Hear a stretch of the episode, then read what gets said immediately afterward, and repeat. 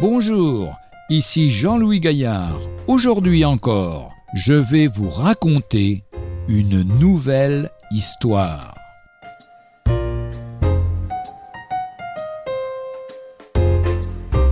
Il faudrait que je le laisse à la porte.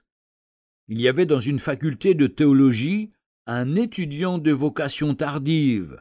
Comme colonel célibataire de l'armée de l'air, il avait connu pendant des années une vie de débauche.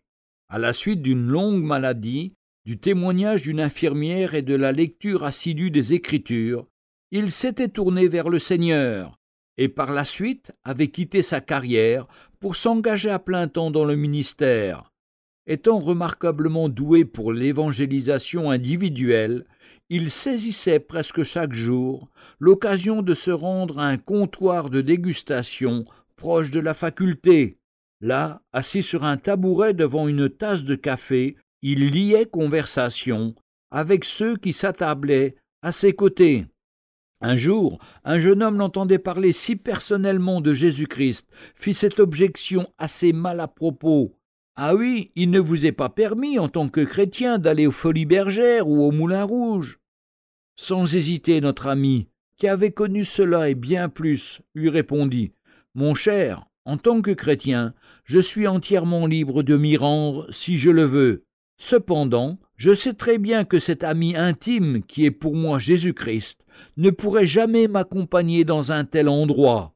Si je venais à m'y rendre, il faudrait que je le laisse à la porte. Or, sa communion et son amitié me sont bien plus précieuses et trop indispensables pour que jamais je ne le sacrifie à ce prix-là. Pas d'explication embarrassante dans cette réponse, pas de cliché pieux ou d'appel au légalisme. L'amour de Christ suffisait entièrement. C'est d'ailleurs la seule réponse capable de satisfaire cet interlocuteur. Nous sommes subjugués par l'amour que Christ nous a témoigné. Il nous étreint, nous pousse, nous presse et nous pousse en avant. Deuxième épître de Paul aux Corinthiens, chapitre 5, versets 11 à 21.